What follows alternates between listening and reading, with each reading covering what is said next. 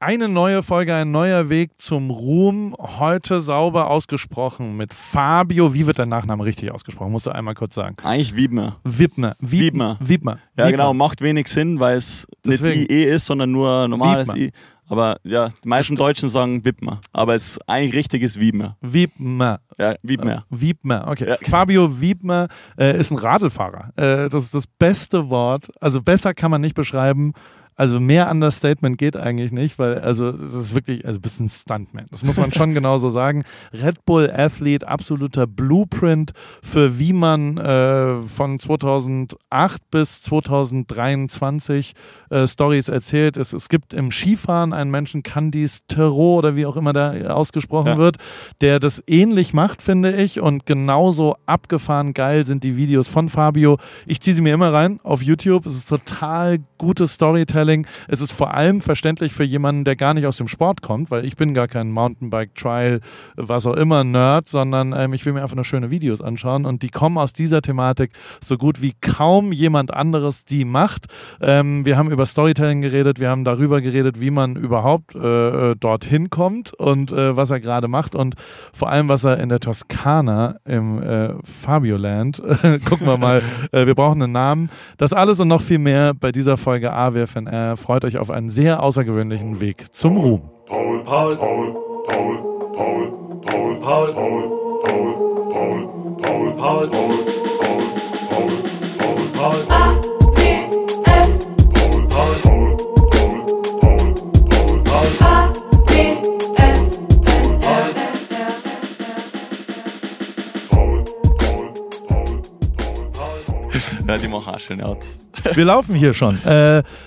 österreichische Klänge, das ist schon mal äh, ganz großartig. Der zweite nach Tote Wolf, ähm, der zweite Österreicher, der da ist. Herzlich willkommen bei Alle Wege führen nach Rom. Es ist, wir sitzen in einem Auto ähm, im Santa Monica, würde ich sagen, an der Grenze zwischen Santa Monica und Venice Beach. Ähm, ich bin hierher gefahren, um, um den Fabio zu äh, treffen und zu interviewen. Jemanden, den ich relativ lange schon auf dem Zettel habe und den ich äh, sehr viel mir anschaue und der vor allem ähm, als Beruf, äh, ich würde sagen Mountainbiker, Fahrradfahrer, ähm, gleichzeitig aber auch YouTuber ist und äh, einer der erfolgreichsten äh, in dieser Art und Weise. Herzlich willkommen bei Alle Wege für nach Ruhm. Ich will heute mal rausfinden, was so besonders an deinem äh, Weg zum Ruhm ist. Fabio Wittmer, ähm, äh, schön, dass du Zeit gefunden hast und dass du gesagt hast, also ich habe dich auf Insta angeschrieben. Und du hast gesagt, ja gut, um 8 Uhr morgens äh, hätte ich noch einen Slot äh, und ich freue mich sehr, dass du äh, den gefunden hast, den Ja, Slot. danke, Paul. Also mich freut es auch, dass, äh, dass wir uns mal sehen. Ja. Ich meine, ich verfolge dich auch schon ein bisschen länger, kennt man natürlich, äh, über, über die ganze Zeit, wenn man in dem Business ein bisschen tätig ist. Und äh, na, freut mich. Also danke, dass du mich angeschrieben hast und äh, ich war sofort, ja, lass uns was machen. Und unser Zeitplan, der ist auch ein bisschen voll, weil wir nur eine Woche hier sind. Ähm, aber von dem her super, dass du so spontan am Morgen noch Zeit gehabt hast. ist total geil, weil, also ich habe euch an der Ecke gesehen und es war völlig sofort klar, wer ihr seid sozusagen. Du hast einen Filmer dabei, der hat natürlich ein Skateboard dabei Genau. und macht deine Vlogs wahrscheinlich ein bisschen oder, oder ihr werdet ein kleines Video über eure äh, oder deine Amerikareise machen. Dann gibt es jemanden, der hat einen Canyon-Pulli dabei. Das ist wahrscheinlich dein, dein Bike-Sponsor, der äh, Genau. hier unterwegs ist, weil ich auf Insta gesehen habe, dass ihr ein neues Fahrrad, glaube ich, gelauncht habt oder zumindest eine, eine ähm, Special Edition dann dort Ja. gezeigt habt. Auch mit Ken Roxon, der da noch dabei Genau. ist. Ein deutscher, hocherfolgreicher ähm, Motocross-Fahrer, Genau, ne? Motocross-Fahrer, um das äh, sauber zu besagen. Was machst du hier in Amerika jetzt, um mal damit anzufangen? Ja, wir sind eigentlich jetzt in Amerika. Ähm, ist quasi ein Trip, also den, den hat uns Canyon organisiert, also mein Fahrradsponsor. Und äh, die waren so, die machen hier quasi so ein Pop-up-Event, so Blockparty nennt man das, wo einfach quasi ähm, Canyon-Leute zusammenkommen, wo man ein paar Leute außen rum einlädt und äh, einfach auch mal, sagen wir mal, um das amerikanische Canyon-Team kennenzulernen, Okay. ähm, wollten die einfach sehr gern, dass ich mal rüberkomme, dass ich mir das mal anschaue. Und jetzt haben wir das mit so, einer, mit so einem kleinen Trip verbunden und haben uns gedacht, okay, lass uns mal ein bisschen ein Video drüber machen. Meine, ich mache ja eh, das ist eh mein Hauptberuf, Videos zu machen. Und äh, jetzt machen wir so einen kleinen Vlog, ähm, so einen Reisevlog ein bisschen drüber und nehmen die Leute einfach ein bisschen mit, was, was so meine Eindrücke, meine persönlichen Eindrücke von Amerika sind.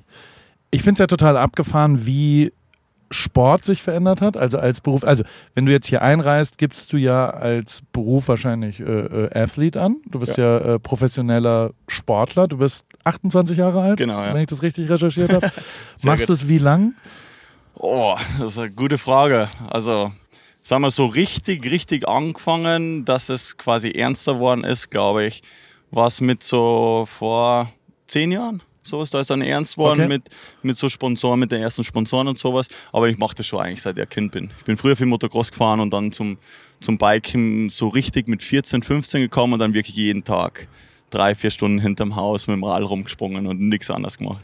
Mega geil. Und aber trotzdem ist ja die sportliche Seite, also ich, ich, ich mache mal einen Hot Take, äh, ist die Voraussetzung, dass du das gut kannst. Ähm, um wirklich davon leben zu können, in ja dann doch einer Randsportart, so ehrlich muss man ja sein, muss man sich vor allem vermarkten können. Das heißt, ähm, dass du jetzt hier sitzt und von Canyon eingeladen in LA immerhin ähm, ähm, sitzt und, und deinen Beruf ausübst, liegt, würde ich fast sagen, äh, vor allem daran, dass du dich gut vermarkten kannst, dass du Geschichten auf Ja. Medien erzählen kannst, äh, wie kaum jemand anders, zumindest aus deinem Sport, hundertprozentig, Ja. fast, aber auch außerhalb. Und äh, genau darüber will ich heute ein bisschen reden, wie das so kam, weil irgendwann, also ich habe einen sehr äh, prägenden Menschen in, in, in meinem Leben, das ist Jon Olsson, Ja. der ja ähm, durchaus, ich finde, revolutionär damals im Skisport ähm, der erste war, der irgendwie mit einem Lamborghini, mit einem Dachsarg, mit einer Red Bull-Kappe, also der ja. auch ganz prägnant ähm, klar als Red Bull-Athlet ähm, dort war und dann ja auf einmal in meiner Wahrnehmung auch äh, ein riesengroßer Skifahrer geworden ist, ohne richtig gut Ski. Also der war ja nicht, der ist jetzt nicht Weltmeister geworden, der war Ja. jetzt nicht Hermann Mayer-Level, Ja, ja, sondern klar. ähm, der, der hat halt einfach auf der Vermarktungsebene das sehr, sehr gut gemacht.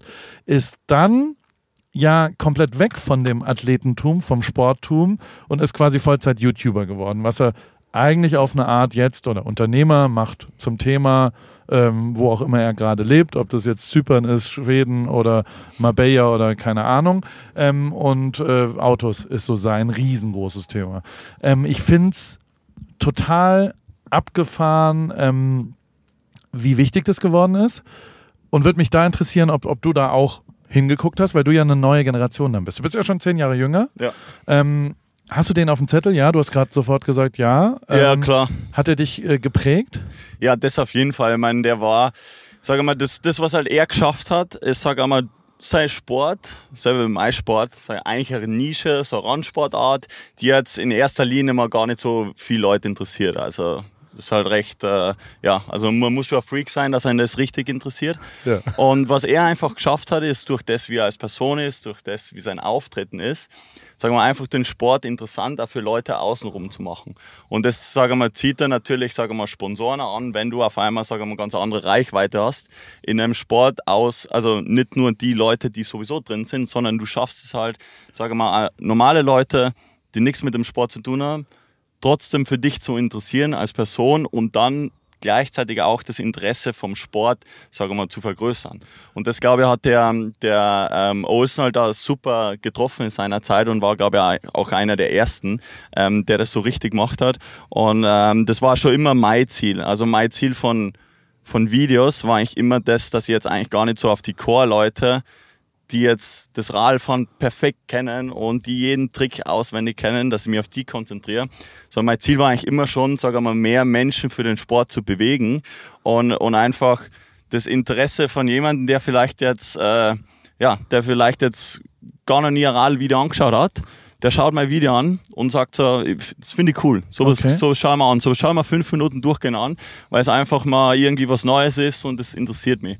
Und es ist ja immer so das Feedback, was ich eigentlich stark von den Leuten kriege, so auf der Straße oder wenn die mal sonst irgendwo auf Events triff, dass die ähm, mir dann auch sagen, hey, ich habe sie zum Radfahren inspiriert, wegen mir haben sie zum Radfahren angefangen.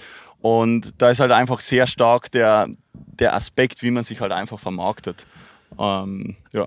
Das ist ja total interessant. Das heißt, du hast irgendwann, erinnerst du noch den Moment, wo du dir überlegt hast, okay, ich mache jetzt quasi, also bei mir ist es Hip-Hop gewesen. Weißt du, also so, da machst du Hip-Hop für Hip-Hopper und ähm, äh, machst aber nur Sachen, wo man Hip-Hopper sein muss, damit man mitreden kann. Ja, genau. Weißt du, also so Inner Circle Ja. äh, Realness.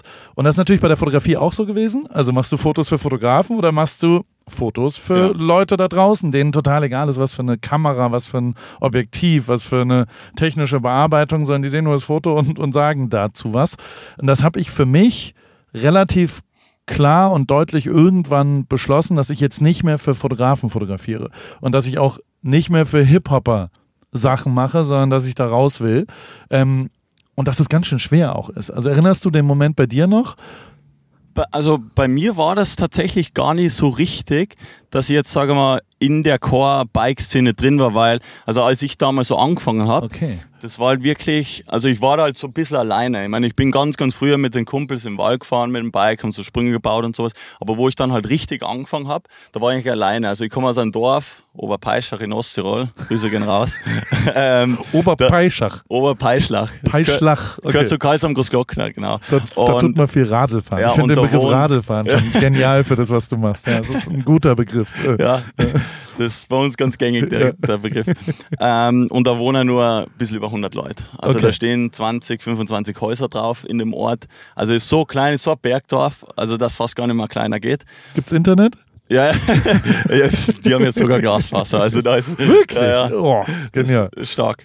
Ähm, und, und da kann man echt nicht viel machen. Ja. Und bei mir war es dann halt damals, mich hat so ein Schotte, der Danny McEskill, Ja. der hat mich damals so inspiriert mit seinen Videos und der hat damals eigentlich schon angefangen, den Sport weiter nach außen zu bringen an mehr Menschen als wir jetzt nur an die Core-Leute. Und deswegen hat es bei mir eigentlich gar nicht so angefangen, dass ich jetzt so umgeben war von, von sage mal, nur Bikern, sondern ich war halt so komplett allein. Und ich habe dann allein meine Videos gemacht und ich habe gar nicht so das Umfeld als Biker gehabt. Das war gar nicht so das, sondern das eigentlich tatsächlich erst viel später dann kommen, wo ich dann halt viel Videos gemacht habe und dann irgendwann mal von Sponsoren auf Events eingeladen worden bin und dann auf Events eben die richtigen Biker getroffen habe. Also bei mir war das eben davor, da war Okay. kein Umfeld da. Ähm, Ich ja. habe mir den Namen Danny McEskill auch aufgeschrieben, Ja. weil ich ein bisschen versucht habe, äh, mich einzulesen in was du noch so da am Anfang gemacht hast. Auf mir, auf mich hat der dann, ich habe den ein bisschen versucht anzuschauen, der ist fast eher ein Stuntman als ein Mountainbike-Fahrer oder ein Trial-Fahrer, oder? Ja, Ist- also das kann man schon sagen. Ich meine, das, ja klar, das sind unsere Videos, die wir machen, das sind, das sind Stunts, ja. Ja. Das kann man schon eigentlich ganz gut so beschreiben. Und hast du gleich am Anfang schon immer die Videos selbst gemacht? Also hast du ein Talent auch für Schnitt, für Kamera, für Dings? Oder hattest du so einen kongenialen Partner in deinem Dorf? Gab es den besten Freund, der halt filmen konnte? Oder hast du dich selbst wirklich gefilmt? Nein, also ich habe mich da selber richtig dafür interessiert. Also ich Okay. bin dann so ein richtiger Freak in dem geworden und habe damals schon Videos zusammengeschnitten mit Windows Movie Maker und so Zeug und habe 2008 das erste Video hochgeladen, wo, wo ich mit ein paar Kollegen in Schnee reinspringe und das einfach zusammengeschnitten habe, Musik drüber gelegt habe. Ähm, und das hat mir einfach sehr, sehr stark einfach so geprägt und, und interessiert Okay. wie man einfach aus so einem, indem man irgendwas filmt, man kann so ganz unterschiedliche emotionale ähm, Sachen einfach daraus erstellen, also Videos erstellen und, und das halt je nachdem, welcher Stil einem gefällt, hat man da ganz, ganz viele Möglichkeiten, ähm, ja, da gewisse Emotionen zu erzeugen. Und das war für mich immer das Wichtigste, dass man Emotionen mit Videos eigentlich erzeugt. Storytelling ist ja auch der Begriff, den jeder dann da auch immer sagt. Ähm, wann hast du gemerkt, dass du da ein Talent für hast? Also wann hast du auch, weil also ich will schon rausfinden, warum, weil also es ist immer einfach gesagt, äh, dass man sagt, man will für eine weitere Gruppe, die nicht nur, also man will ein Video von einer Abfahrt machen äh, für Leute, die gegebenenfalls, also äh, das erste einfachere ist, glaube ich, ein Video zu machen für alle Leute, die genau die Abfahrt schon mal gefahren sind äh, und diese Grundvoraussetzungen haben und äh, das Gefühl kennen und äh, das Erlebnis auch kennen und dass man das dann nochmal quasi festhält, dass jemand, der das schon kennt, das wieder erinnert bekommt. Relativ einfach. Reicht wahrscheinlich eine GoPro, Genau. die man auf Aufnahme klickt und dann zeigt man das irgendjemandem. Richtig schwierig ist es jemanden wie mir, der ich, ich habe mir meine Rippen gebrochen äh, auf dem Mountainbike, äh, weil ich mal so einen sicken Move gemacht habe an so einer an so einem Tag, wo sehr viele Schilder draußen waren. Watch out, the obstacles are slippery. ähm, und ich sagte, say no more, I'm dropping in. Und und habe so wirklich in so einer Steilkurve und dann bin ich so weggerutscht Okay. und ähm, bin dann äh, mit der Seite aufge... Ah, Das war wirklich die schlimmsten Schmerzen meines Lebens. Ja, so. Und damit, äh, mit zwei gebrochenen Rippen, hat dann meine Mountainbike-Karriere so ein bisschen einen kleinen Knacks im wahrsten Sinne des Wortes gekriegt. Aber trotzdem habe ich natürlich keinerlei Gefühl, ähm, das nachzuvollziehen, was du so da machst. Trotzdem erzählst du die Geschichte ja so, dass ich sofort emotionalisiert werde. Das ist sau schwierig. Ähm, Wann w- und wie äh, hast du wie, wie hast du es gelernt? Wie hast du es hingekriegt und wie waren die ersten Schritte da drin und wo hast du vielleicht auch Energie draus gezogen oder Selbstvertrauen draus gezogen, dass du da ganz gut drin bist? Ja, also ich glaube, das, was, sage mal, der erste Punkt ist, wie, womit man sowas anfängt, wie man sowas lernt, glaube ich, ist einfach die Inspiration. Also wo zieht man Inspiration raus? Okay. Es war für mich schon immer, sagen wir, eigentlich das Wichtigste, weil ich mir immer ganz viel angeschaut habe, was machen andere und was gefällt mir von anderen. Und dann war es natürlich Videos wie zum Beispiel Dynamic Skill, der das früher schon in die Richtung auch gemacht hat, sehr viel mit Emotionen, mit Storytelling. Und dann ähm, Leute wie Devin Supertramp, also die ja damals auf YouTube ganz erfolgreich waren mit diversen Sportarten. Ähm, das waren eher alles so Leute, ich habe halt so herausgefunden, mir, mir gefällt es, wenn Sportart wenn da mehr dahinter steckt oder wenn da mehr erzählt wird, als wie jetzt nur ein Trick oder ein Stunt oder, oder irgendwas, was man vor der Sportart kennt, sondern wenn man die Sportart in, in so ein Konzept, in Konstrukt bringt, wo Sachen vielleicht nicht zusammenpassen, weil dann wird es, sagen wir eigentlich noch spannender, weil man die Sache nicht kennt. Und deswegen ähm, war es bei mir dann auch immer so, dass ich mir immer stark so überlegt habe, okay, wie, wie kann man das Radl von den Leuten näher bringen, die jetzt gar nicht so in dem Radl-Trick-Thema drin sind. Und da war eigentlich dann so die ersten Überlegungen, okay, wenn man Hindernisse, Obstacles verwendet, die jeder kennt. Also man geht in der Stadt, man kennt eine Treppe, das kennt jeder. Und dann springst du da mit dem Radl runter, dann, sag mal, hast du halt als, als normale, außenstehende Person sofort, sag mal, mehr Bezug, als wie wenn du jetzt in, äh, in Wald dir einen Sprung baust aus Erde, den aber so ein Erdsprung, den hat den haben wirklich nur Biker gesehen. Aber ansonsten hat das noch keiner gesehen. Aber so eine Treppe kennt einfach jeder. Und das ist eigentlich so der, der Gedankengang, der einfache jetzt mal ähm, überschlagen, den ich eigentlich versuche immer zu haben, dass man wirklich so Sachen, die jeder kennt, mit meinem Sport in Verbindung bringt. Und dann, äh, ja, dann glaube ich, hat man da einfach sagen wir mal, bessere Möglichkeit, den Leuten das besser beizubringen. Und dann kommt noch Reise mit rein. Ne? Also Ja. es ist ja schon so, dass du äh, klare Destination, äh, also du, du, du gehst ja an Orte, wo auch, wo man ja auch ein touristisches Video, man könnte ja auch einen Reisevlog darüber machen, wie man dort dann ist. Also du suchst ja schon sehr passende visuelle Elemente dort dann auch aus, oder? Ja, ja, klar. Ich meine, das spielt natürlich eine große Rolle, dass man einfach das, was man sieht, was man mit dem Auge wahrnimmt, dass es natürlich auch irgendwo cool oder schön ausschaut. Man muss nicht immer schön sein, aber interessant einfach. Und das sind halt, also wir waren, wir waren echt schon, ja, wir waren eigentlich in so vielen Orten, also von Chile bis Indien, äh, eigentlich schon echt überall unterwegs. Und ähm, manchmal ist aber dann gar nicht so leicht, wenn man so weit irgendwo hinreist, dort so ein Videoprojekt zu machen. Das kann ja manchmal richtig, richtig schwer äh, sein. Wir waren in Chile eben und dann sind wir dort ausgerammt worden, dann mal vor Ort sich zurechtzufinden. Wie, wie ausgeraubt die Kameras, oder? Ja, genau. Also zwei, also eineinhalb Mal, also einmal richtig und dann das zweite Mal hat einer die Scheibe einge eingeschlagen, der steckt halb in der Scheibe drin, will gerade den Rucksack rausnehmen und wir gehen zufällig gerade zum Auto hin und haben ihn dann halt auf dem Boden äh, niedergerempelt und die Polizei gerufen. Ihr seid Ja, reingegangen. Ja, Okay. Oh, da, da weiß ich nicht, ob ich mich das, trauen würde. das in, war, in Chile. ja, genau, genau. Das war, das war ein guter Moment. In Ähm, Santiago oder äh, in, äh, in, na, wir waren in äh, Valparaiso. Ja, Das ist Valparaiso, so ja. eine Stunde, Stunde, eineinhalb Stunden weg von Santiago. Ähm, das war ein gutes Abenteuer. Also gibt es eher ein Video drüber, Ja. äh, wo wir über das ganze Abenteuer erzählen. Und ja, da kann es manchmal schon ein bisschen komplexer werden, solche Projekte umzusetzen, weil es natürlich, also damals habe ich es noch selber mit einem Stativ gemacht. Irgendwann kommt der Filmer dazu, dann kommt Filmer und Fotograf und irgendwann bist halt ein Team von, keine Ahnung, 10, 15, 20 Leute vom Shoot und dann wird es halt echt kompliziert, dass du spontan noch Sachen irgendwie machen kannst. Was war das coolste Reiseziel? coolste Reiseziel war also jetzt wirklich nur an das Land und die Umgebenheiten war, glaube ich, Israel.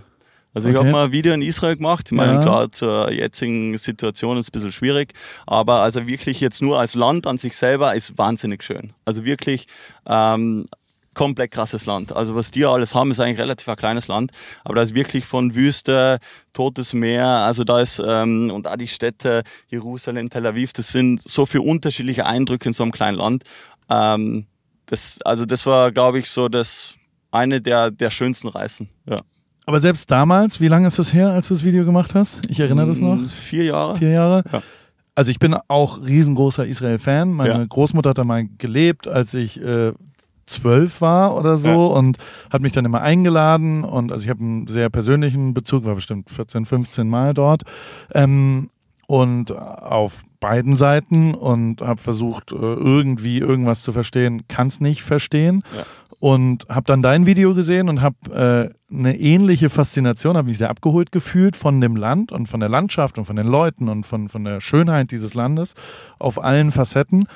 Hab dann aber auch gesehen, was da so in den Kommentaren und in den Dislikes, Ja. also so, das war ja schon, es war jetzt kein Shitstorm, aber es war wirklich eine sehr dolle Diskussion, die du da unter deinem Video hattest. Hast du das auch so wahrgenommen? Werbung. Anna, wie geht's, wie steht's? Äh, wie läuft's beim Laufen? Ähm, du bist doch auch ins Thema eingestellt. Bist du jetzt Läuferin? Äh, steht dem Halbmarathon, dem Marathon, dem Ultramarathon nichts mehr im Weg? Nett, dass du fragst, Paul. Soweit läuft's ganz gut. Ich hatte gestern eigentlich eine ganz gute Session. Ich bin fünf Kilometer gelaufen, aber ich habe irgendwie gerade Schwierigkeiten, so eine richtige Laufroutine zu entwickeln. Also ich laufe einfach drauf los, ohne einen richtigen Plan. Und ja, was ich auch festgestellt habe, meine Laufschuhe sind wirklich am Ende. Ich habe die schon ein paar Jahre und äh, ja, so richtig der richtige Schuh für mich ist es, glaube ich, nicht. Du, ja, äh, also ich stand ja auch am Anfang der Laufkarriere letztes Jahr und also mein Leben hat's verändert. Ich glaube, deins wird's durchaus auch verändern, vor allem wenn du stetig rangehst und eben mit kleineren Läufen auch den Tag versüßt, weil jeden Tag, an dem du ein bisschen laufen gehst, ist ein besserer Tag. Aber es geht natürlich schon auch sehr um die richtige Sportausrüstung, besonders der richtige Laufschuh ist eine ziemlich entscheidende Rolle, nicht nur zum Thema Wohlfühlen und als Equipment, sondern auch als Motivation. Okay, verstehe. Danke für die Tipps. Aber sag mal, hättest du vielleicht auch eine bestimmte Schuhempfehlung für mich? Ja, äh, hundertprozentig. Äh, Adidas Supernova ist der Schuh meiner Wahl für dich. Auf Salando gibt's den äh, auch für alle AlltagsläuferInnen, die mit diesem äh, Fragen konfrontiert werden, gibt's genau eine richtige Antwort, glaube ich. Den Adidas Supernova steht eben für Super Komfort. Und äh, falls du dich fragst, was macht denn so super den Supernova? Ähm, der ist in Sachen Dämpfung, Passform und Komfort in einem perfekten Mix abgestimmt und dadurch super für alle, die einen zuverlässigen, leichten Schuh zum Laufen suchen und vor allem für jedes Level. Kilometer für Kilometer, super Komfort, Supernova. Und das ist ja tatsächlich echt eine ziemlich entscheidende, also letztes Jahr war das ja auch so, dass äh, wir unterschiedliche Schuhe bei Adidas testen durften und auch den Supernova haben wir da vielleicht auch schon mal ein bisschen gesehen. Insofern, ähm, das ist genau der perfekte Schuh zum Reinkommen, zum Trainieren. Wenn man dann wirklich einen Halbmarathon und einen Marathon, ein Rennen äh, rennt, kann man vielleicht sich noch was gönnen, aber erstmal damit der perfekte, zuverlässige, komfortable Laufschuh. Den gibt's wie gesagt auf Salando und äh, vor allem in neuen Farben. Ich danke dir, Paul. Schaue ich mir direkt an und für die ZuhörerInnen packe ich die Infos auch wie immer in die Shownotes. Ende. Ich glaube, du hast sogar ein Statement gemacht, oder? Ja, also wenn ich genau. das richtig erinnere. Ja, ja, ich habe dann eben auch geschrieben, dass äh, also dass bei mir um die Videos jetzt nicht um Politik geht, sondern Ja. einfach ums Radfahren und um die Umgebung einfach. Und äh, das habe ich natürlich auch mitgekriegt. Also da war echt äh, ja ganz gut viel los in den Kommentaren und äh, auch in den Foren und so habe ich ein bisschen was mitgekriegt. Ähm, also ich, also davor war ich mir jetzt gar nicht bewusst, also Ja. dass dass das so ein Konflikt oder so, so Unstimmigkeit auslösen kann, so Radelvideo in so einem Land. Ähm, und das hat mir dann natürlich, sage ich mal, ein bisschen selber überrascht, das Ganze, ein bisschen überrumpelt. Ähm, aber ich habe dann, also für mich ist halt einfach so, als Radlfahrer, ich will halt coole Plätze, coole Plätze besuchen, coole Videos machen und da geht's, da, da geht's einfach für mich nicht um Politik oder um wessen Land mit welchem Land äh, gerade am Kämpfen ist oder sowas, sondern für mich geht's glaube ich mehr darum, dass man die Leute irgendwie eher verbindet und einfach eine coole Emotion ähm, transportiert und das ist mir das Wichtigste, aber ja, manche Leute, die haben sich da anscheinend ein bisschen angegriffen gefühlt. Naja, und du hast natürlich dann irgendwann, also da, ich will mich nicht auf eine Ebene stellen Ja. mit dir, aber der Hauptvorwurf, den man ja dann schon kriegt, und das hatte ich auch ein, zweimal, ist, dass man ab einer gewissen Reichweite auch eine gewisse Verantwortung mit sich trägt, wo ich gar nicht so, also ich, ich hassel total damit, ob das Ja, wirklich so ja. ist, weil also ich äh, äh, kann total nachvollziehen, dass du zum Beispiel einfach sagst, ich will, also es ist ganz sympathisch zu sagen, ich will ein Video übers Radlfahren in Israel machen. Das äh, äh, hat keine politische Ebene, Genau. das hat weder mit der einen noch der anderen und was auch immer. Und ähm, aber der, also es gibt, es triggert ja sehr schnell, ja, aber du kommst dahin mit aktuell zwei Millionen Followern, du hast eine YouTube-Following, was riesengroß ist, du hast eine Reichweite, du sprichst zu einer neuen Generation, die dir zuhören, du musst das nutzen, um entweder auf die eine Seite oder die andere Seite oder was auch immer ähm, ähm, dort. Ja. Also du kannst eben nicht einfach nur dahin gehen und ein Radl-Video machen. Ähm, was denkst du da, wenn du das so hörst? Weil also ich bin da manchmal ein bisschen, ich, ich gebe dir kurz was vor, Ja. weil, weil ich Ja. gar nicht hier so jetzt eine, eine Statement, was auch immer Diskussion klar, klar, anführen will, ja. aber ähm, ich bin da immer ein bisschen ohnmächtig für mich, weil ich überhaupt gar nicht weiß, wie ich es machen soll. Natürlich nehme ich die erstbeste Ausfahrt, die ist ja, ja gut, dann guck bei mir nicht zu oder dann Ja. äh, äh, geh da nicht hin. Die ist aber natürlich auch falsch, weil äh, natürlich haben wir eine Verantwortung. Also natürlich ist es so, dass mit dem, was wir so tun, ähm, ob das jetzt bei mir der Podcast, Newsletter, Instagram, whatever ist, ähm, gibt es natürlich schon eine Situation, dass man äh, gegebenenfalls äh, äh, Sachen ja auch richtig machen will. Und also zum Beispiel habe ich einen klaren Standpunkt, den du hundertprozentig auch hast, äh, äh, gegen HC Strache, FPÖ und AfD. Ähm, das, das ist ja äh, äh, für mich nicht richtig nachvollziehbar. Trotzdem ist es ja nun mal die Realität, dass die 15 Prozent äh, in Deutschland und auch, also ich meine, in Österreich habt eine ganz andere Situation schon hinter euch äh, zu dem Thema, kann man ja auch nicht wegignorieren auf eine Art. Und ähm, wie geht man damit dann so um und wie, also Ich glaube, wenn man mit einem gesunden Menschenverstand ein bisschen da probiert, sich durchzusteuern, ähm, dann glaube ich, ja, hat man dann am meisten. Aber dann konzentrieren wir uns doch aufs Positive. Genau das will Genau. ich nämlich auch hier machen. Ähm, was würdest du denn jemandem antworten, warum du das überhaupt machst? Also neben dem Leuten äh, das Radlfahren näher bringen. Ähm, also was ist das Ziel von dem, was du so tust? Warum stehst du auf morgens?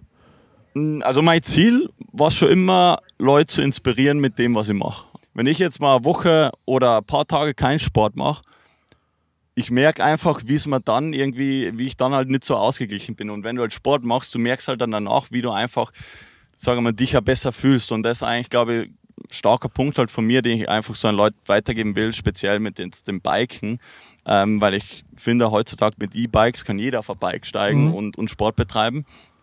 Ähm, und äh, ich glaube, ansonsten macht es mir ein- einfach wahnsinnig viel Spaß. Also es ist wirklich Aber es ist ja so- schon auch dein Beruf, oder? Genau, also so, ja. so, du hast ja schon auch, also du hast Sportmanagement studiert, habe ich das richtig? Ja, Hast du dann abgebrochen? ich hab's mal angefangen. ja. ähm, und hast ja, also per, per Definition dein Hobby zum Beruf gemacht. Ja. Ähm, das heißt, du, du, du verdienst damit ja auch Geld, du verdienst deinen Lebensunterhalt. Deine, du wohnst in Monaco, wenn ich das richtig sehe. Also das ist jetzt ganz umsonst sind die Wohnungen da ja auch nicht. Und ähm, dementsprechend ist es ja schon auch ein Beruf geworden. De also so musst du das machen? Also musst du arbeiten noch? Ja, also ich Fühlt zum an Glück, Arbeit? na, zum Glück habe ich es nie wirklich als Arbeit gesehen. Okay. Also ich habe so angefangen, das war ein Hobby und dann hat sich das so weiterentwickelt. Ich meine, klar gibt es dann mal Tage oder irgendwelche Drehs, wo man jetzt nicht so, da hat man mal einfach keinen Bock. Also das ist normal, aber das, selbst wenn man irgendwann ein Hobby macht, dann hat man vielleicht nicht jeden Tag Bock, das Hobby zu machen. Ähm, das gibt es natürlich, also es wäre gelogen, wenn es es nicht gibt. Aber im Großen und Ganzen macht es mal echt brutal viel Spaß und, und gibt mal da verdammt viel Ausgeglichenheit. Und ich sehe den, also ich versuche den Berufaspekt, sagen wir, ein bisschen eher auszublenden, weil das, glaube ich, das ist, was manchmal bei vielen Leuten immer schief geht, wenn die auf einmal das, was sie gern machen, wenn es zum Business wird, zum Beruf wird, und dann nimmt das Business über und dann verli verliert man einfach so die, die, äh, die emotionale Bindung zu dem Ja. Sport oder zu, zu dem, was man macht, mit dem, was man groß geworden ist. Und das versuche ich, sagen wir, so ein bisschen zu balancieren. Ich meine, klar, ja, ist manchmal nicht immer ganz so einfach, wie, wie man es erklären will. Aber im Großen und Ganzen würde ich schon sagen, dass es, ähm, ja, dass mir einfach das verdammt viel, also wirklich viel gibt, einfach so persönlich. Und gibt es dir auch viel, weil, also du hast ja schon eine starke Community. Du hast Ja. vorhin über Valparaiso geredet, das war, wenn ich es richtig erinnere, schon auch, du hast ja mit ein, also du, du hast ja gefragt, wo soll ich hinfahren, Genau. äh, wie machen wir es? Du, du integrierst ja schon immer in das Entstehen eines Videos äh, deine ZuschauerInnen. Ähm, warum? Ähm, ich glaube, weil es für die Leute zum einen, glaube ich, interessant ist und für mich ist halt auch cool, weil ansonsten bist halt, du bist halt so immer allein, du lebst halt in so in deiner Bubble und äh, machst halt mit deinen Kumpels, würde ich sagen, Ja, Videos. Ja, ja. und du hast halt wenig, also wenig so Feedback von außen, weil wenn du alles selber machst, so habe ich es natürlich auch früher gemacht, machst du ein Video selber, dann schneidest du das Video, klickst auf Uploaden, liest halt Kommentare, ist cool und so, ist wirklich, also echt, also macht natürlich auch Spaß, das Filmen, aber irgendwann wird es halt auch, sagen wir, eher normaler und man, Ja. man wird es auch gewohnt. Und deswegen war vor allem gerade mit, mit Valparaiso in Chile, das war mal so ein bisschen ein neues Konzept, wo er einfach gesagt hat, hey, lass uns mal was Neues probieren. Wir gehen jetzt mal die Leute integrieren und, und Wie habt ihr die genau integriert? Wir haben, äh, wir haben die, ähm, die haben wir quasi auf Instagram, haben wir mal Vorschläge schicken können, ähm, wo es hingehen soll, also wo, wo das nächste Video passieren soll. Was waren da so für Vorschläge sonst? Äh, Alaska, Ja, ja, Hawaii. da war alles mögliche. Also so haben wir gehabt, Indien, Australien, also da war wirklich alles, ähm, wirklich alles dabei. Und wir haben uns dann so ein bisschen die drei Besten eigentlich rausgesucht, wo wir gesagt haben, okay, da könnte man auch was Cooles machen. Weil ich Okay. wollte jetzt auch natürlich nicht irgendwo hin, wo ich jetzt überhaupt keinen Plan habe oder wo ich keinen Mensch irgendwo kenne, weil dann bist du halt auch sehr schnell mal verloren. Oder es ist mega, also nicht langweilig, aber sehr Genau. Wien. Ja, ja genau. Krass. genau.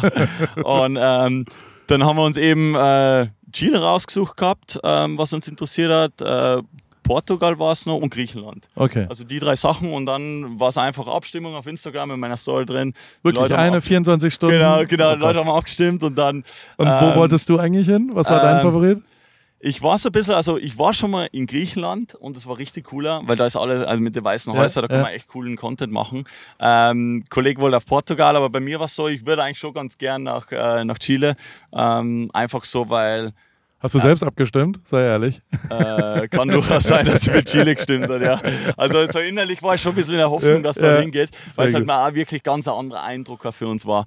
Und äh, es macht dann auch natürlich noch mal mehr Spaß, wenn man wieder was sieht, was, was, was Neues ist. Ähm, und dann ist eh so weit gekommen, dann haben die Leute für das abgestimmt.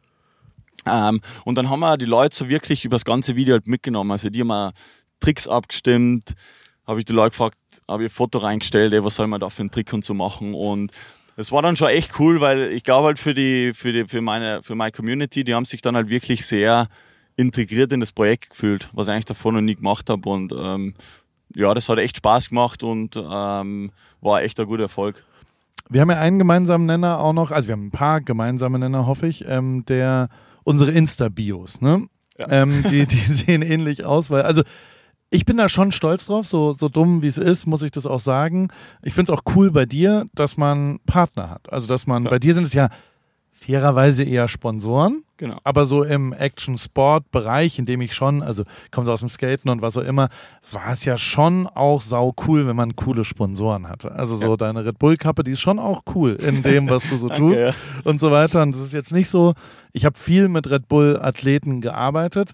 Eine Sache habe ich immer gemacht, ich habe denen immer Kappen geklaut, und, Oh, ja. damit ich so tun kann. Und sicher happy. und du weißt, was für ein, was für ein Affront das ist. Ja. Äh, und die dann auch noch anzuziehen, äh, dann geht's ja richtig Ja. rund und so weiter. Und also ich habe von Red Bull auch schon Post gekriegt, dass ich diese Athletenkappen nicht mehr anziehen soll, weil Oh, ich die okay, öffentlich angezogen habe. Ja. Und dann haben die mir geschrieben. Und dann habe ich gesagt, hä? Nee, ich ziehe die, äh, da habe ich sie erst recht angezogen. Das fand ich dann immer so ein bisschen, weil ich sehe mich ja schon auch. Nein, aber ähm, das fand ich immer lustig. Trotzdem ähm, kriege ich dafür auch immer mal wieder Gegenwind. Also Ja. bei mir steht da von Porsche über AG1, über ähm, Rügenwalder Mühle, was auch immer. Also so, ich bin ja schon ein amerikanisches, kommerzialisiertes ähm, ähm, Schwein, würde wahrscheinlich Thomas Schmidt sagen.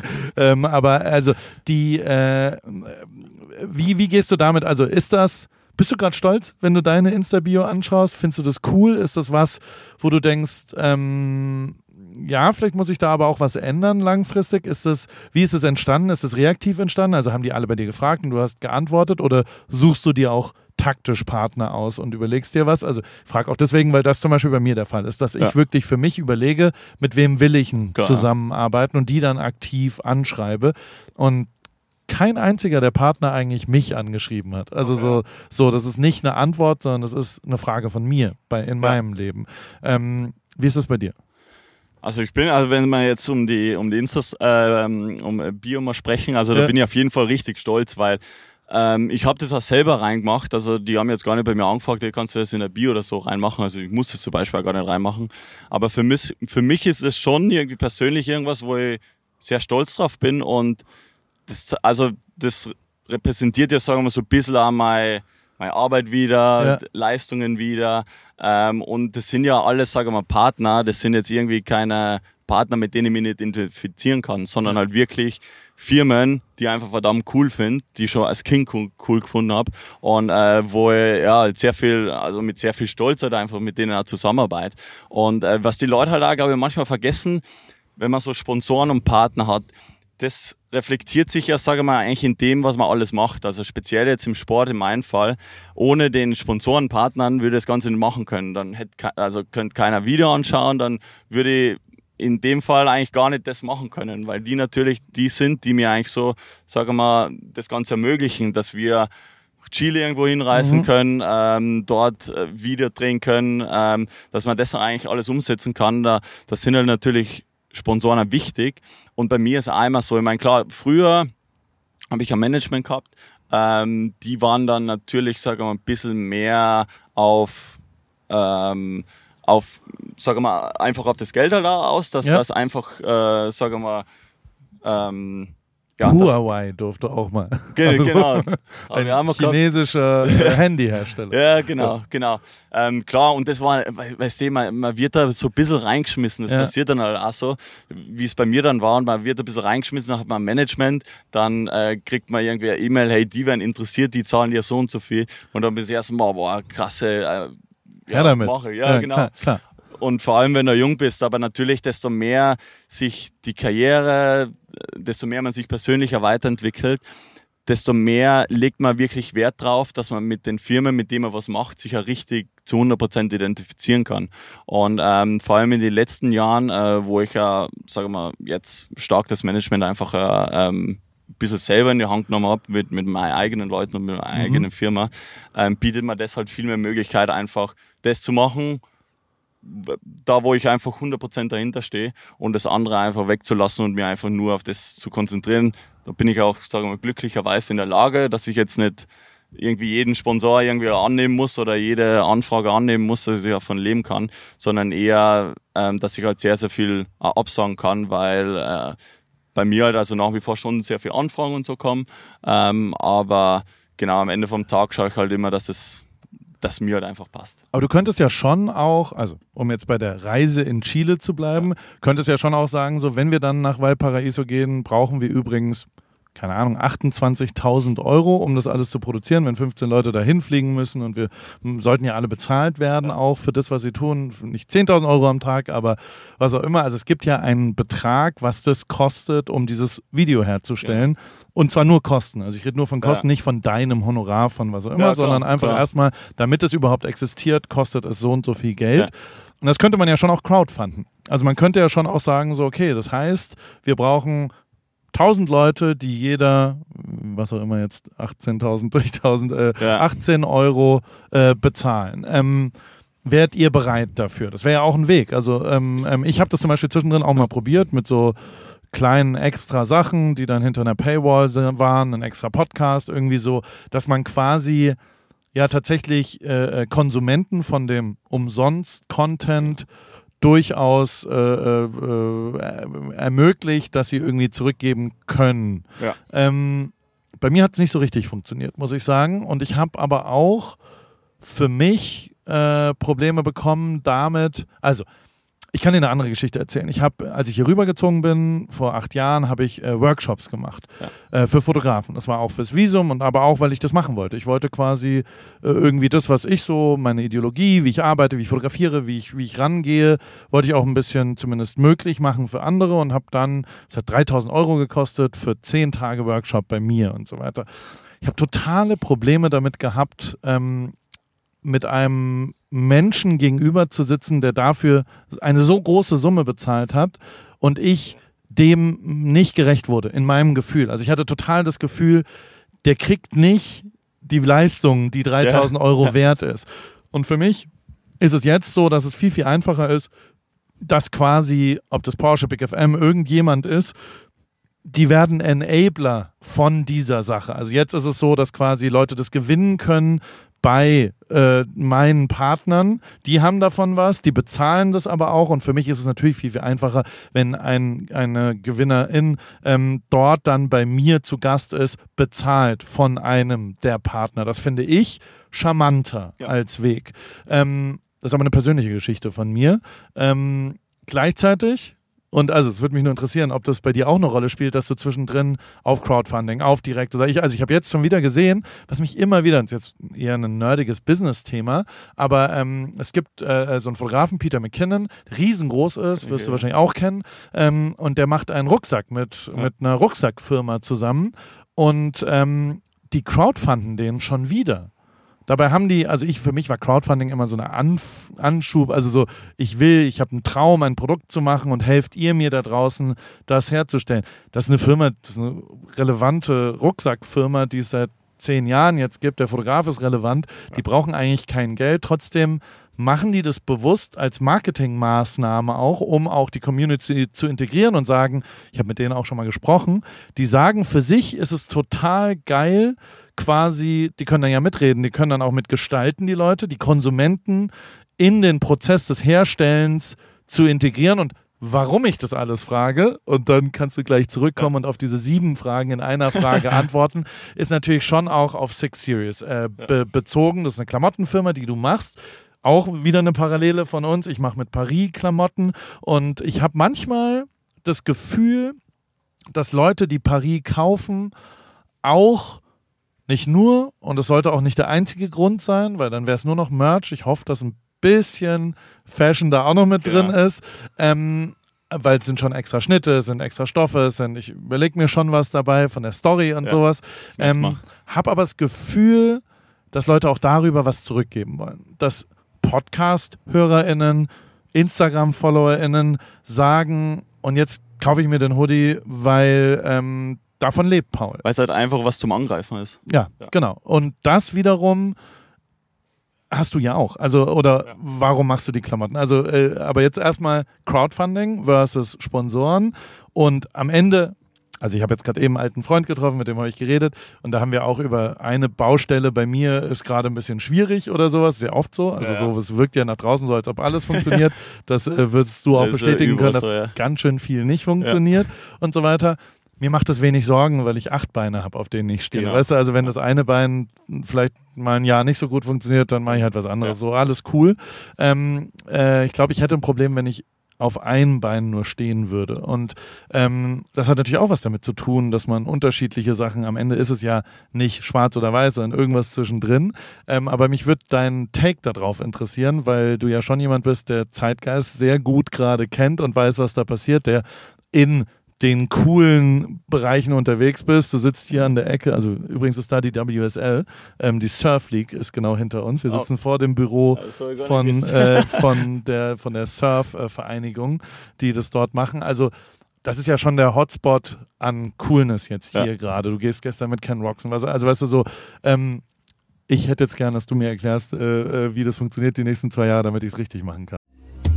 Kurz Werbung. Guten Morgen, Paul. Auf jeden Fall hoffe ich, dass du schon wach bist, denn ich brauche mal kurz deinen Rat. Für mich geht's am Wochenende nach Paris und ich würde gern einen Pain au Chocolat bestellen können, ohne mich zu blamieren. Naja, wie frischst du denn deine Fremdsprachen auf, wenn du unterwegs bist? Hast du nicht mal einen Tipp für mich? Meine liebe Hanna, ähm, äh, bonsoir Anna, oh, bonjour Anna, un pain au chocolat s'il vous plaît. Ähm, oder je voudrais un pain au chocolat s'il vous plaît, wäre die französische Antwort, aber das hilft ja nicht weiter, wenn man einfach nur einen Satz gesagt kriegt. Und ich kenne es ja auch, mein Französisch ist auch komplett eingerostet. Ich hatte es aber als erste Fremdsprache im Bunsen-Gymnasium ab der fünften Klasse. Heißt nicht, dass ich irgendwie besser Französisch spreche als du. Ich habe aber einen brühheißen, super guten äh, Tipp, weil ich kenne das Problem, äh, fremde Sprachen lernen ist heute einfacher denn je und zwar mit Bubble, die preisgekrönte Sprachlern-App.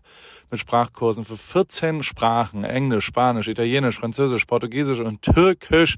Äh, es geht um alltagsrelevante Themen, ähm, es geht um kurze, realistische Dialoge, also nicht nur Vokabeln lernen, sondern das ist eine App, die dich durchführt durch Gespräche und man lernt wirklich sensationell schnell eine Sprache neu oder eben äh, frischt die ein bisschen auf, äh, direkt wie im echten Leben kann man es dort dann auch anwenden. Wenn du zum Beispiel dann nach Frankreich äh, fährst, kannst du das wunderbar dort anwenden und hast nicht irgendwelche Vokabeln gelernt, die du nicht anwenden willst.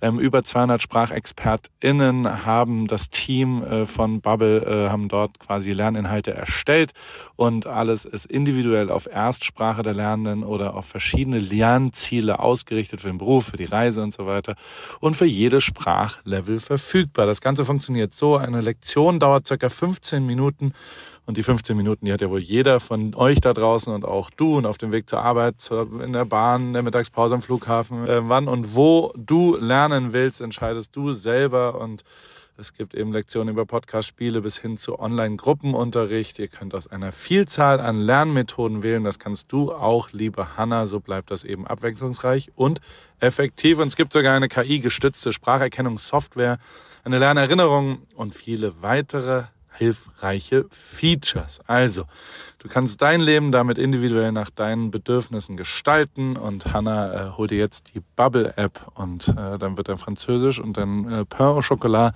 und allen anderen Sachen, die du dann so bestellen wollen würdest und vielleicht mit irgendwelchen Menschen dich kurz äh, im Alltag unterhalten willst, steht nichts mehr im Wege. Ich danke dir für deine schnelle Antwort. Klingt gut und ich weiß genau, warum ich dich gefragt habe. Aber Paul, sag mal, könntest du mir nicht vielleicht einen Rabattcode aushandeln? Oder hast du vielleicht sogar einen? Na klar, und äh, nicht nur für dich, sondern für alle AWFNR-HörerInnen gibt's mit dem Code AWFNR ein Jahresabo zum Preis von nur sechs Monaten. Quasi sechs Monate bezahlen, zwölf Monate bekommen ein ganzes Jahr und äh, das ist äh, eine kleine Einschränkung gibt's den Online-Gruppenunterricht mit einer Lehrkraft ist nicht in diesem Angebot enthalten, aber alle Infos und den Code äh, einlösen kann man auf bubble.com slash audio und äh, wie gesagt, der ist bis 30.04.2024 gültig AWFNR. Danke, Paul, und ich pack alle Infos auch nochmal in die Show Notes. Ende. Und unsere ZuhörerInnen da draußen natürlich auch. Okay, ähm, ja, nur mal zu dem Crowdfunding und Sponsoring. Ähm, würde Crowdfunding könnte funktionieren, wobei einfach glaube ich das Problem mittlerweile ist in der heutigen Zeit, die Leute sind es einfach so gewohnt, gratis Content auf YouTube zu sehen. Also wo glaube ich die wenigsten dafür bereit sind, tatsächlich dann Geld auszugeben, vor allem für irgendwas, das, was sie noch gar nicht greifen können. Wenn die jetzt das Geld ausgeben und Ja. das Video sofort sehen, das ist was anderes. Wir haben das auch schon mal gehabt mit, mit Doku, also da eine Dokumentation gemacht, die, die hat es dann auf äh, iTunes, Amazon gegeben. Die war auch, sagen wir mal, eigentlich echt gut erfolgreich. Ähm, aber klar, also du kannst es jetzt natürlich nicht mit YouTube-Zahlen vergleichen. Ähm, und ich glaube, da sehe ich einfach so ein bisschen das Problem, speziell bei dem, was ich mache, weil halt auch immer irgendwas dazwischen kommen kann. Also ich habe bei von zehn Videoprojekten sind wahrscheinlich neun Videoprojekte oder acht gewesen, die sich niemals in der Zeit ausgegangen sind, sondern die sich entweder aufgrund von einer Verletzung oder weil sonst was dazwischen gekommen ist oder weil man noch einen Trick machen wollte. Es hat sich immer rausgezögert und manche haben sich über eineinhalb Jahre, zwei Jahre gestreckt sogar. Wirklich? Ja, ja. Okay, krass. Und, und da kannst du das dann halt auch gar nicht so für dich selber, glaube ich, dann verantworten, dass du Ja. da das Geld, sagen wir mal, von Leuten drin hast. Ähm, ja, und die dann ja, ja, zwei du Jahre. schlechter, da geht Druck und dann ja, hast du genau, oder ja, und ja, dann ver 100 verletzt Pro, du dich ja. oder so. Und da ist halt natürlich dann schon cool, wenn man Sponsoren hat, die dahinter stehen und mit denen da zusammenarbeitet. Und man muss ja auch sagen, die Sponsoren und Partner, das sind jetzt die geben einen jetzt nicht nur Geld und sagen, hey, du hast ja das Geld, mach was du willst damit, sondern die bieten einem halt auch schon sehr, sehr viele Möglichkeiten, wie zum Beispiel Red Bull, wenn du mal irgendwas komplett Verrücktes machen willst und ähm, du weißt gerade nicht, wie du da rankommst, die haben den Kontakt oder die können das herstellen und machen. Und das ist gerade so in einem Actionsport, wenn man sich anschaut, wie wichtig Sponsoren für den Actionsport sind, dass sie das voranbringen, dann merkt man erstmal, ähm, dass sowas verdammt wichtig ist für einen Sportler Ja. zu haben, äh, weil man das einfach alleine ja gar nicht auf die Beine stellen kann, weil man die Leute nicht kennt, weil man das Umfeld gar nicht so weit ausweiten könnte, dass man so viel umsetzen kann. Ähm, und das macht halt bei, bei mir, sagen wir, ja, ist halt für mich einfach ein wichtiger Punkt davon.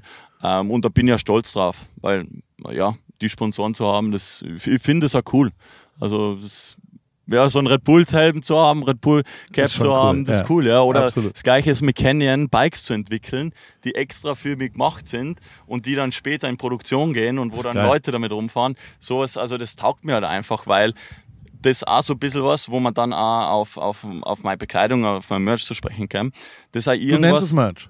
ähm, Ich werde immer ein bisschen Ich- sauer, wenn Leute meins als Merch ich bezeichnen. also ich habe tatsächlich ähm, also Six Series, das hat ja so eigentlich angefangen, das war eine Videoserie ja? und die habe ich mit einem Kumpel zusammen gemacht und wir haben wir sind dann auseinandergegangen ähm, und ich habe das dann quasi als Marke noch weiter betrieben bin aber dann irgendwie so draufgekommen, dass die Leute das einfach sehr stark als Merch sehen. Und dann war es bei mir so, weil es natürlich, sagen wir mal, äh, haben wir einfach sehr viele Kinder getragen, ähm, äh, Jugendliche, es war halt sehr, sehr jung einfach und schon dadurch, dass es halt von so einer Videoserie kam, die gleich benannt wurde, ähm, einfach als Merch sehen. Und dann war ich auch so, okay, ich bin mit dem fein, dass das Merch ist und ich vermarkte auch das Merch. Ja.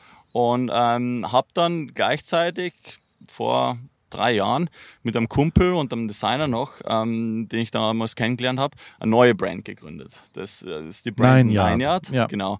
Die habe ich dann gegründet und da war eigentlich so immer das Ziel, okay, wir sind weit weg vom Merch. Wir sind, wir wollen eine richtige Klamottenbrand, Bike-Klamottenbrand werden und, und das war eigentlich so immer das Ziel und da war auch die Ausrichtung, sagen wir, ganz was anderes. Ähm, und, äh, und dann eben war für mich der Punkt, okay, Six Years bleibt das Merch, ähm, das ist einfach der ganz, ganz starke Bezug zu mir Okay. ähm, und ja, das war dann fein für mich. Also, weil für mich war es dann so ein bisschen so, dass ich gegen irgendwas so, ich habe probiert, es als Marke zu machen, aber irgendwie hat sich für mich ja gar nicht so angefühlt, okay, das, das passt jetzt also. Ja. Und ähm, deswegen ist ja mittlerweile so, dass die Leute, die dann halt richtige Fans sind, die sich Merch kaufen, die kaufen sich Six Series und Leute, die jetzt vielleicht ein bisschen mehr Geld ausgeben wollen, die, sagen wir mal, technische Klamotten wollen, die ja, sagen wir mal, richtig gute Qualität haben, die kaufen sich dann Einheit. Ähm, und, und so war das eigentlich so ein bisschen die Ausrichtung. Und da ist man auch so, mir macht es ja auch Spaß, an irgendwas zu arbeiten, was jetzt nicht das Radlfahren direkt ist. Weil wenn ich jetzt den ganzen Tag nur am Radlfahren wäre, nur am Trainieren wäre, ich glaube, das würde mir irgendwann so ausbrennen, da hätte ich dann, glaube ich, überhaupt, also gar nicht mehr so viel Bock drauf. Und ich glaube, das macht halt auch so aus, warum mir das Radfahren so viel Spaß macht, weil ich eben so außenrum noch so Business-Sachen habe, die mir einfach auch Spaß machen. Und wenn ich jemanden sehe, mit meinen Klamotten da rumlaufen, dann Ja. sowas taugt mir halt. Also es macht Spaß. Ich meine, bei dir es sein das Gleiche. Natürlich, 100 Prozent. Das Das ist das Allergeilste, genau. wenn man Leute auf der Straße sieht. Und mir ist sogar jetzt zwei, dreimal das passiert, dass ich dann Leute anspreche und die nicht wissen, Genau. wer ich bin. Also das ist das Größte eigentlich. Also da, wenn das passiert, das ist aber auch nur vier, fünf Mal passiert in meinem Ja, ja. Leben, wenn die so, lassen Sie mich in Ruhe, Sie komischer Mann, äh, was soll das hier? Ähm, das ist eigentlich das Allergeilste. Und, so Ja. weiter. und das ist auch, also erst recht, wenn es halt in Amerika passiert. Wir verkaufen ja, Ja, schon auch ein bisschen was in den USA und so weiter. Also Du, hast- du hast ja, hast du einen Store da ja, drüben, genau, oder? hier in Newport Beach. Ah, geil. ähm, da kommen aber schon 80 Prozent Deutsche vorbei, die Ja. halt auf einem Roadtrip Klar, sind, ja. die Podcast hören, die dann dort was haben. Aber es ist auch, also ich genieße es schon. Es ist schon auch richtig geil. Ähm, was du vorhin gesagt hast, das, das kann ich total nachvollziehen, dass es ja schon auch ein bisschen weird ist, also auch in ein Mikro zu schwallen und überhaupt gar nicht zu wissen, wie Leute zuhören da Wie draußen. das wahrnehmen und Ähm, so, ja. und wie die, wo die das machen, das ist halt schon was anderes, wenn die dann zu Besuch kommen. Ist auch immer ein bisschen komisch, weil die wissen relativ viel über mich, ich ja gar nichts über Ja. die. Also es ist immer ein gemeinsamer Nenner, ist, dass ich auch mich, ich stelle mich halt vor, ich kenne die Person ja nicht. Ja. Und wenn ich dann sage, hallo, ich bin Paul, dann sagen die, ja, weiß ich. Ja, genau. ich, ja gut, aber trotzdem, also, aber ich, also es ist ja eine einseitige Ja. und das, das müssen wir jetzt mal zweiseitig machen, aber genau das ist total, äh, ähm, ja, befriedigend, dass man Leute dann kennenlernt und ich frage die dann schon auch immer, wo hört ihr was und was passiert denn dann und dann gibt es äh, überraschende Feedback-Sachen und so weiter Es- und das ja. ist, das ist auch wirklich, ähm, und also, ich habe ja schon auch eine andere Reise hinter mir, die, die sich sehr differenziert. Also wir haben über gemeinsame Sachen geredet. Ähm, ich habe ja schon ganz klar ähm, sehr davon profitiert von dem Plus 1 die ich immer war. Also ich war das Plus eins von Rappern, von Musikern, von Fußballern, von Fußballteams, von Formel 1 Teams, von was auch immer und versuche seit fünf Jahren meine Geschichte zu erzählen, seit vier Jahren, eigentlich seit Covid. Also davor schon ein bisschen, ich habe das davor auch für mich äh, beschlossen, ähm, dass ich jetzt versuchen will, über mich zu reden Ja. und ähm, das ist viel, viel kleiner. Interessiert auch viel, viel weniger, muss man auch sagen. Ähm, aber ist halt trotzdem meine Geschichte. Und, und das wiederum, diese Veränderung, äh, umtreibt mich natürlich total. Ja, das wäre cool, weil irgendwann, glaube ich, will man sich halt da einfach selber entwickeln Voll. und halt selber als Person halt wahrgenommen werden und nicht eben genau die Plus eins als, Genau. sondern Das ja. aber zu formulieren ist gar nicht so einfach. Ja. Ähm, also ist auch gar nicht so.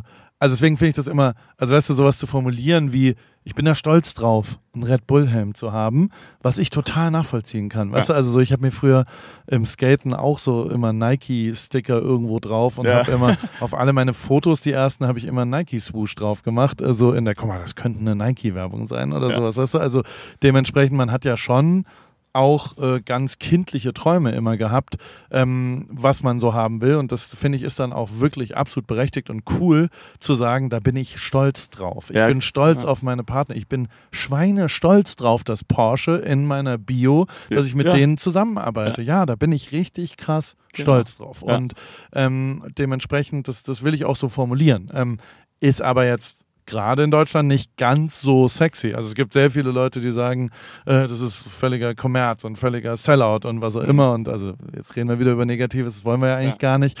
Ähm, deswegen bin ich aber, deswegen wohne ich auch hier. Also muss man ja auch Ja, sagen, genau. ich finde, das äh, ist ein uramerikanisches Ding, dass Leute hier viel offener für außergewöhnliche Wege sind, dass die viel gönnender auch sind Ja. tatsächlich und ähm, dass quasi diese und also ich finde das, was du machst, ist ja auch was Amerikanisches. Also weißt du, so diese, den, Ja. den Beruf, den du ausübst, den gab es ja vor 20 Jahren in Deutschland oder in Europa Nee, überhaupt gar Ja. nicht. Ähm, hier gab es den schon. Also weißt du, so, keine Ahnung. Und es gibt ja auch ein paar, die dann, also mich zum Beispiel hat total geprägt Ryan Scheckler. Ja. Das war für mich einer der interessantesten, der hat ja eine richtige Doku-Soap fast dann gehabt. Also er ist richtig Sellout breit geworden mit auch Life, mit of, Life Ryan. of Ryan, ja, Ja, genau. Und hat da so richtig als Red Bull Skate Athlete in OC, also der war ja, Ja. da unten in St. Clemente oder was auch immer, ähm, mich ultra geprägt. Ähm, Das Ja. habe ich verschlungen als 24, 25-Jähriger. Habe es eins zu eins kopiert mit Life of Paul. Also sogar die Musik kopiert. Also da war alles kopiert da dran. Ähm, dementsprechend ist so diese, diese Inspirationssache, finde ich auch wichtig. Also dass Genau, man ja. Vorbilder hat und dass Ja. man das irgendwie gesehen hat. Und ähm, das war mit Sicherheit was, ähm, wo ich aber, und das ist dann auch das negative Vorbild, der macht eigentlich keinen coolen Scheiß mehr. Also ich finde Ja. den eher so, also der hat dann danach einen hohen Preis bezahlt, weil Ja, der, glaube genau, ich, so ich glaub, ganz, also der hat nichts Cooles mehr gemacht und Ja. der hat nicht mehr Sachen, also zumindest habe ich die nicht mehr wahrgenommen, sondern der Ja. frühstückt das irgendwie jetzt so ab und da habe ich schon auch Angst vor, ähm, weil ich das nicht will. Ich will, also deswegen bin ich auch weggegangen aus Europa nach Rio, damit ich nicht immer nur über Rio rede und nur über vor zehn Jahren habe ich wirklich was Tolles in Limona, habe ich Genau. ein tolles Foto von Jon Olzern gemacht vor 15 Jahren. Ja, what the fuck. Also versuch halt Kram zu machen, der jetzt irgendwie cool ist und der jetzt Genau. vielleicht inspirierend ist und für die Zukunft irgendwas äh, zu machen, was vielleicht im besten Fall irgendeine Audience Ja. äh, findet. Und das ist gar nicht so leicht. Na, ich glaube, man muss sich auch irgendwo, also wenn man speziell, sagen wir mal, Social Media und ein bisschen so eine Karriere halt verfolgt, ich glaube, man muss sich halt auch immer irgendwie neu erfinden. Also Ja. man muss immer, weil wenn du das für einen selber, wenn du zehn Jahre lang das Gleiche machst, Voll. dann irgendwann interessiert es die Leute nicht mehr. Man selber wird irgendwie un, nicht so happy, weil man hat vielleicht den Peak wann anders gehabt und man muss sich halt immer irgendwie so ein bisschen neu erfinden. Und das kann halt manchmal richtig, richtig schwer sein. Ey, ich merke das ja, wenn ich, also ich habe ja nun mal ein sehr großes Following aus der Formel 1 gezogen, ohne Ja. irgendeine Diskussion. Weißt du, ich war fünf Ja. Jahre in der Formel 1, ich war von Lewis Hamilton und vom Mercedes-Team, der Social Media Dude und was auch immer. Ich habe ein riesen Following in Indien, weil halt da Commonwealth, größter Instagram-Ding, die sind einfach alles nur Leute, die an Lewis Hamilton interessiert waren oder an der Formel 1 interessiert waren. Die sehen, kein Inder sieht man auch nur irgendeines, so- also der Algorithmus äh, schiebt es ja raus Das tut aber jetzt am Wochenende habe ich eine, eine Insta-Story und also meine Story-Views sind nicht besonders gut so äh, für, weil ich halt ein alter, lang gewachsener Account bin, ähm, der jetzt keinen krassen Hype hat, aber eine Insta-Story aus der Formel 1 und ich habe 210.000 Story-Views. Also es ist total, was für mich sehr, sehr viel Ja. ist. Ich weiß nicht, wie es in deinem Leben ist, aber die, ähm, und das wird dann noch schwieriger, wenn man natürlich äh, Blast from the Past und nochmal, also dann sieht man, naja gut, aber deswegen folgen die mir ja auch. Also weißt du, so, die folgen mir nicht, weil sie wissen wollen, wie ich einen Marathon laufe oder sowas, Ja. sondern die folgen mir, weil sie ein Interesse an der Formel 1 hatten. Ja. Und das ist ja dann auch gut und okay so, heißt aber eben noch lange nicht, dass man deswegen Formel 1 Content machen sollte. Ja, Also weißt du, genau. und das ist ja, Ja. dieses Audience-getriebene, was mich total umtreibt die ganze Zeit, weil ich auch bin diese Radioshow, das ist, also wenn du einen Radiosender betreibst, hast du nur ein einziges Ziel und das sind die HörerInnen Hörer. da draußen und zwar nichts anderes. Die interessiert überhaupt gar nicht, irgendwas Cooles, Neues, anderes zu machen, sondern die versuchen nur für die bestehenden potenziellen HörerInnen da draußen ein Programm zu machen. Ja. Und die sind natürlich total nachfragegetrieben und das führt ja langfristig zum Tod. Ja, ohne genau. irgendeine Diskussion. Du wirst keine Innovation haben, du wirst keine interessanten Sachen, sondern du verwaltest nur das alte Erbe sozusagen. Ja, genau. Und wenn du, ich glaube, dass wenn du Radio, Fernsehen, alte Medien, Print gerade machst, dann hast du nur eine Chance, wenn du irgendwas neu machst. Also wenn du irgendwas Kreatives anderes machst, wenn du irgendwie mutig irgendwo aneckst und vor allem, wenn die alten Leute sagen, das finde ich jetzt aber nicht so gut, Ja. dann machst du es richtig. Weil Ja, dann genau. hast du eine Chance, langfristig neue Leute zu finden, die dieses Medium noch irgendwie Ja, genau. konsumieren wollen, wenn du irgendwo aneckst. Und das, also, das ist ja schon auch was, was, was mir, ich sag mal, klar ist, äh, intellektuell, was aber emotional gar nicht so leicht zu verteidigen ist manchmal, weil man halt schon, also ich, ich bin ja auch ein Aufmerksamkeit, also dieser Podcast heißt Alle Wege führen nach Ruhm. Ich äh, freue mich über Aufmerksamkeit. Ich freue mich ja. darüber, wenn 210.000 Leute Ja. zuschauen, was ich so tue, äh, mehr als 50.000. So und dementsprechend ähm, denke ich mir halt manchmal, naja, äh, also es ist schwer, das auszuhalten. Hast du es auch? Es ist manchmal, ich glaube, das Problem ist, wenn man so Social Media macht und in dem recht tief drin wird, dass man sich nicht von Zahlen leiten lässt. Ja. Also das glaube ich wirklich so, das, weil äh, am Ende vom Tag sind die Zahlen eigentlich, die repräsentieren das Interesse von Leuten und in dem, was man macht. Weil das ist das Einzige, wenn man Videos macht, wenn man Content macht, wenn man Podcast macht, was auch immer. Es sind immer, es sind immer ein, zwei Zahlen, die eigentlich dein, dein, äh, also dein Werk so ein bisschen repräsentieren oder den Erfolg in erster Linie, wenn man jetzt auf schnell einen Blick drauf wirft, die das repräsentieren. Und da glaube ich sehr, sehr schwierig, manchmal natürlich immer echt schwer, dass man das auch nicht immer so als, äh, als, äh, als so starkes Mittel einfach sieht, sondern dass man sich manchmal eher mehr so auf sich selber konzentriert, weil wie du sagst, wenn da irgendwas, also wenn man sich nur anhand von denen orientiert, da, da brennt man sich aus. Also Ja. da wird man ihr- und da, da wird man lost und man konzentriert sich nur mehr auf die gleichen Sachen und es macht einfach keinen Spaß mehr, weil man sich, ich glaube, man, manchmal muss man einfach mit dem klarkommen, hey, es schauen auch weniger Leute mal die Videos an, es ist mal weniger Interesse, ist vollkommen okay. Ähm, und irgendwann mache ich wieder irgendwas Cooles und da interessiert es dann wieder mehr Leute. Oder wenn ich mir jetzt auf das stürzt, was mich jetzt interessiert, dann vielleicht interessiert es wieder mehr Leute. Und ich glaube, das ist so das Wichtigste, wie man sowas auch langfristig machen kann, ähm, indem man einfach sehr stark das macht, was einem interessiert. Genau. Ähm, das ist, ist schon schwer genug. Also ja, so, genau. so ich, ich habe schon genug Probleme, äh, mein verrücktes Gehirn ADHS-mäßig so zu sortieren, dass ich, dass ich was rausbringe, was ich geil finde. Weil Weißt du? man wird Also ja so ja. geleitet von Ja. den Leuten außenrum, dass man teilweise gar nicht weiß, taugt mir das jetzt auch so, wie den Leuten das auch taugen würde oder macht mir das jetzt, ist ja manchmal echt, man, man wird da echt ein bisschen verloren in dem. Ja. Also mir geht's da, ich glaube, da geht's jedem so ein bisschen genau. Aber, Die, äh, Jon Olsson hat immer von 50-50 geredet. Er hat immer gesagt, zu 50 Prozent macht er nur Kram, den er gut findet Ja. und zu 50 Prozent macht er aber eben auch Kram, was die Leute haben wollen. Und deswegen Ja. hat der, also mit dem habe ich schon auch immer Diskussionen darüber geführt, ob man jetzt die Geburt filmen muss und ob man, Ja. also ich zeige meine Kinder und meine Frau zum Beispiel nicht Ja. äh, in meinen Socials oder da gibt es kein Foto, kein Video, kein was auch immer.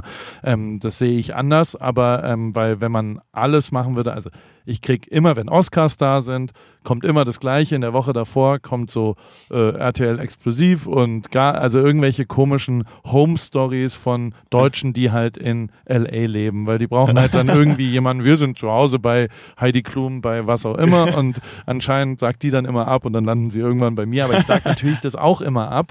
Ähm, aber das wäre ja Nachfrage. Also die Leute würde das, glaube ich, schon interessieren, Genau. wie ich so meinen Tag, also keine Ahnung, weiß ich nicht, aber wie ich mich streite mit meiner Ja. Frau. Wahrscheinlich interessiert es die Ja, Leute. das- also so, das, das muss man ja Einfach die Sachen, die, von, die man einfach sonst nicht sieht. Ja. Genau, aber es ist schwieriger, äh, äh, coolen Scheiß zu machen und damit eine Audience zu finden. Und die, die, die Challenge versuche ich aber anzugehen. Ähm, wir sind schon bei einer Stunde. Was passiert äh, äh, in der Zukunft? Was hast du jetzt vor, nachdem du, also du machst hier eine Reise, da gibt es einen Vlog von, da gibt es ein Event, da hast du irgendwie ein, zwei Sachen. Was ist das nächste große Ding äh, im nächsten halben Jahr bei dir? Was, was steht so an? Ähm, also ich habe mir, ich hab mir jetzt ein großes, gr- größeres Grundstück gekauft in Wo? Italien. Oh, okay. Ähm, in der Toskana. Wo? Oh, geil. Genau. Und äh, also mein Kindheitstraum war schon immer mal, dass ich mir selber so mein, mein Dreamland baue. Also wirklich. Gibt es da einen Namen für schon? Äh, nein, so Fantasy. Factory. Kennst du das noch, Fantasy Ja, Factory genau, von Rob Dyrdek? Ja, genau. Hat mich äh, auch ja, sehr Ja. Rob Dyrdek, brutale Legende. Was ein Legend. Das war ja große Inspiration. ja. Ähm, und das war eigentlich so das nächste, das nächste Ziel, dass ich mir das jetzt aufbaue. Also ich, ich ich bin tatsächlich noch nicht, also schon ein paar Mal jetzt dort gewesen, aber ich krieg's äh, in drei Wochen. Also Ja? ja, da freuen wir dann richtig drauf. Und äh, da will ich dann einfach auch die Leute so ein bisschen mitnehmen, die Leute vielleicht auch abstimmen lassen, wie, wie wir das Ganze nennen und so. Einfach Aber so ein also, bisschen so dann gehst du da mit so einem Bagger hin und baust genau. Rampen und so. Ja, genau so Zeug, ja. Das, war- das war schon immer mein Kindheit. Darf ich da mal hinkommen? Ja, da kommst du vorbei. Und darf ich dann mit einem Motocross. Äh, Ja, Motocross-Track ist auf jeden Fall auf dem Plan. Oh. So Motocross-Buggy-Track, ähm, einfach so ganz viel, also alles, was man sich so als Kind erträumt hat, ähm, so würde ich einfach gern, gern erbauen. Und äh, das ist auch da, wo ich viel Zeit investieren will, natürlich auch viel Geld, aber das war so ein Traum, der, ja, wo ich mir jetzt echt so wahnsinnig drauf freue, dass ich mir das so ein bisschen erfüllen kann. Ist ja auch ein großes äh, Projekt dann. Ja, Also äh, das eine ist das Grundstück, das andere ist, was dann da drauf gebaut werden muss. ähm, da müssen ja ein paar verrückte Sachen. Also ich sehe es vor mir. Das ist total geil. Ja, das wäre cool. Ja, das Und Namen hast du aber noch nicht. cool. Namen habe ich noch nicht. Ne? Den musst du finden. Das muss ein Titan Ja, also wir haben jetzt immer so einen Working Title, haben wir immer Widmerland. Ähm, Ich finde deinen Nachnamen schwierig auszusprechen, ja, wenn ich das äh, sagen ja, darf. der, Erst spricht ja jeder anders aus. Ja? Das von, ich habe schon von Winkler bis hin Ja. zu äh, ja alles mögliche. Ich würde eher auf Fabio gehen. Ja. Ja. Na, muss ich mal schauen, aber da hat vielleicht da irgendwer von, der, von meinen Leuten oder von vielleicht auch von meinen Follower irgendwie eine coole Idee. Ja. Das würde ich da ganz gern ein bisschen integrieren und die Könnte ja auch italienisch sein. Also Ja, Fabio genau. hat ja schon sowas Italienisches. Ne? Ja. du was schönes Südtiroler, also so ein Ja, irgendwas in die. Richtung. Da muss ich mal schauen. Außer dir fällt was Gutes ein, dann kannst du mal auch Ich, schreiben. ich denke ich, ich denk mal nach. Sehr gut. Und äh, kleine Warnung, ähm, ich, ich muss jetzt einmal pinkeln. Kann ich bei dir auf dem Hotelzimmer kurz Ja, einmal klar. pinkeln? Sicher, Weil könnte sein, dass eine Red Bull Kappe dann fehlt. Ich sag's dir schon. Ja, muss ja aufpassen. Aber vielen, vielen Dank, dass du äh, hier so einen Einblick gewährt hast. Das ist echt interessant, ähm, wie so dein Gehirn funktioniert. Also es Ja, ist danke. total gut und es hat schon einen Grund, warum die Videos so erfolgreich sind. Das ist, und, und der ist die Grundvoraussetzung natürlich klar sportlich, äh, äh, beeindruckende Leistung, aber diese Geschichte anderen Leuten zu erzählen, das ist ein ganz, ganz, ganz großes Talent. Und das Schöne ist, das kannst du ausüben ohne das andere. Ja. Das heißt, du musst dir wenig Sorgen um die Zukunft machen, weil wenn du irgendwann, wenn der Inhalt deiner Videos nicht mehr crazy Stunts sind, weil du das nicht mehr machen kannst vielleicht, oder Ja. ähm, du könntest jederzeit auch äh, äh, für andere Leute das machen Ja. oder einfach eine andere Geschichte von dir erzählen. Und Ja, das ist genau. echt ziemlich geil. Na, danke. Glückwunsch. Das freut mich. Glückwunsch. Ja, mich gefreut. äh, Danke, danke. Total gut. Ja, ebenfalls. Ich finde deine Sachen, was du machst, äh, finde ich ja cool. Also ja, ich folge dir ja schon eh schon irgendwie. Also ja, die kennen wir halt einfach und äh, immer wieder mal tauchst du irgendwo auf und das finde ich auch cool, wie, wie du da deinen Weg so ein bisschen gegangen bist und, und halt deine. Geschichte erzählst. Der Weg zum Ruhm, er funktioniert. Schönen Tag. danke. AWFNR, der Paul Ripke Podcast, ist mein Podcast, wo ich jede Woche jemanden aus meinem Telefonbuch anrufe und auf Aufnahme drücke. Und äh, es helfen mir aber auch ein paar Leute dabei. Und zwar die liebe Hanna, die macht das Ganze redaktionell und bereitet es ein bisschen vor und hat zwei, drei Ideen, was wir sonst noch so machen könnten und wo die Reise hingeht. Vielen Dank, liebe Hanna. Und der liebe Simon. Simon schneidet es dann danach und betreut es technisch. Und wie immer freue ich mich natürlich, wenn ihr vielleicht auch mal eine Werbung buchen wollt. Die gibt's bei Pro7. Und äh, alles andere äh, ist, wie es ist, jede Woche dienstags neu in deinem Podcast-Player.